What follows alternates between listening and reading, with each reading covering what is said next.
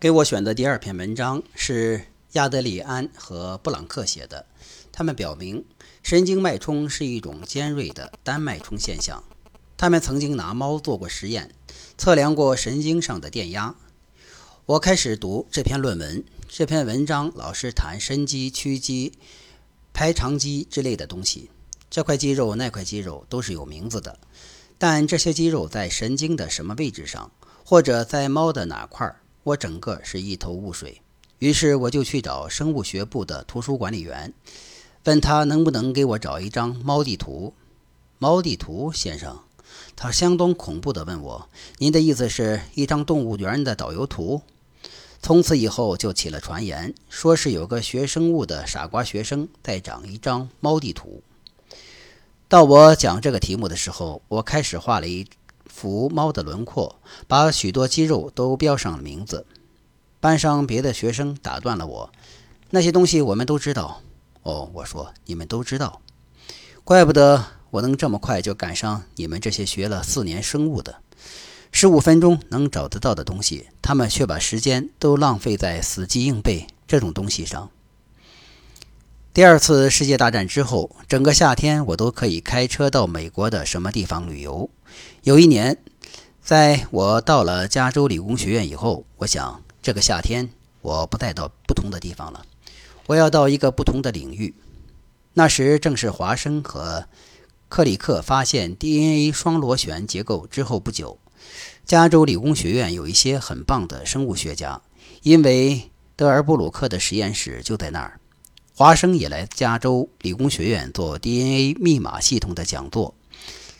我听了他的讲座，也参加了生物系的讨论会，热情十足。那是生物学领域非常令人振奋的时代。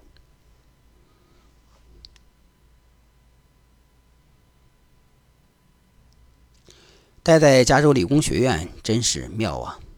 我不认为我会真的做一些生物学的研究，因此我在夏天去访问生物学领域的时候，我不过是在生物学实验室里磨蹭、洗洗盘子而已，顺便也看看他们在搞些什么。我去了生物学实验室，把我这想法告诉了他们。罗伯特·埃德加，一个年轻的博士后，在那里负责点什么。他说：“说他不会让我这么干。他说，你必得真得做点什么研究才成，像研究生那样。我们就给你一个问题，让你干，正中下怀。我听了一门抗生素的课，告诉我们怎么怎么进行抗生素的研究。噬菌体是一种病毒，它有 DNA 攻击细菌。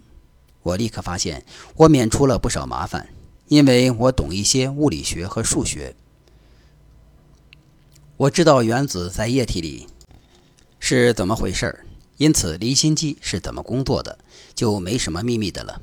我知道的统计学足够让我在数培养皿上的小点点的时候理解统计学上的偏差。正当生物学的家伙们在费劲地理解这些新生物的时候，我可以把时间用于学习生物学的部分。有一个有用的实验技巧，是我从那个课上学会的，今天我仍然用得上。他们教给我们怎么用一只手拿试管，还得把试管帽取下来，用中指和食指，把另一只手腾出来干别的，比方说用吸管来吸氰化物。现在我能用一只手拿牙刷，而用另一只手拿牙膏，把帽拧来拧下来，拧上去。已经发现抗生素能够发生突变，这种突变能够影响它们对细菌的攻击力。我们的任务是研究那些突变。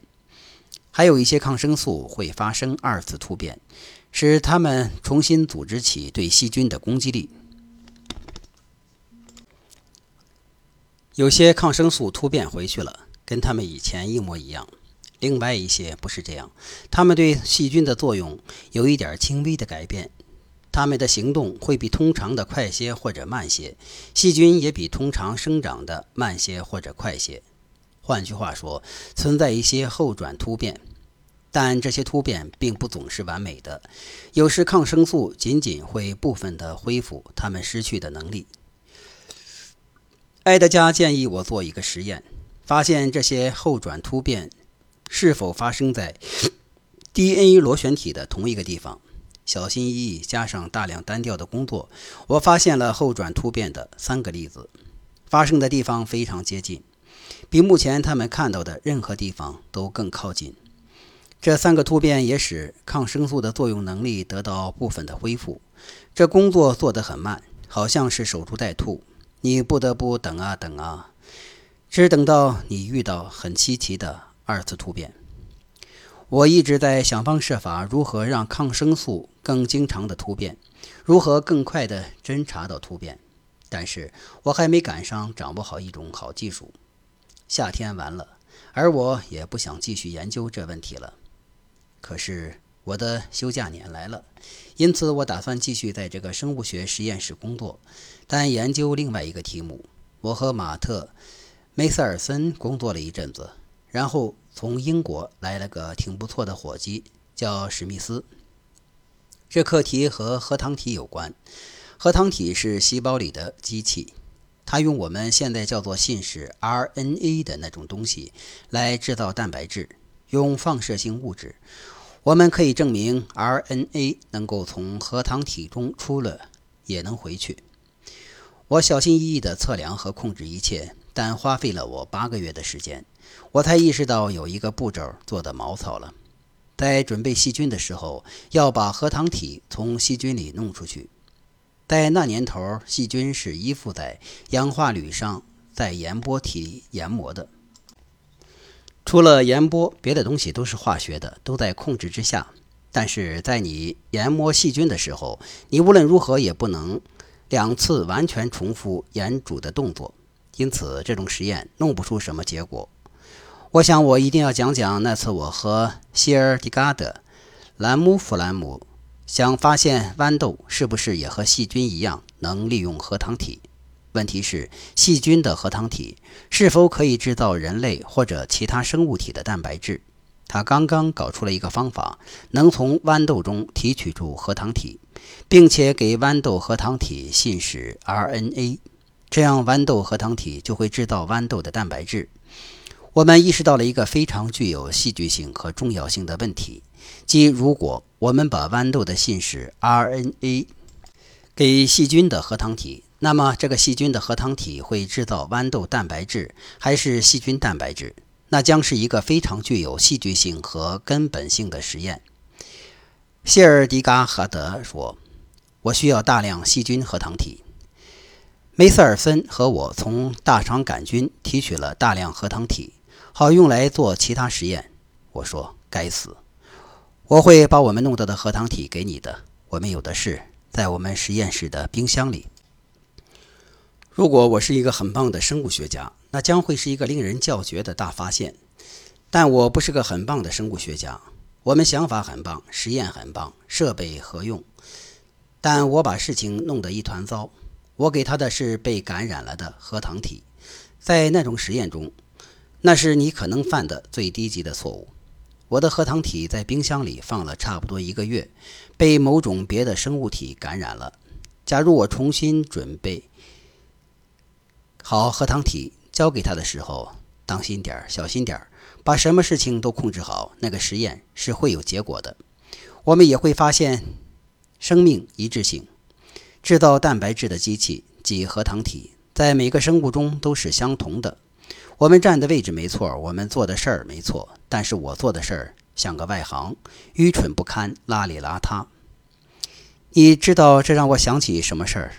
福楼拜书包里的，福楼拜书里的包法利夫人的老公，一个愚蠢的乡村郎中，冒出个念头，要给人家治歪脚。他的搞法不过是拿大伙儿穷折腾。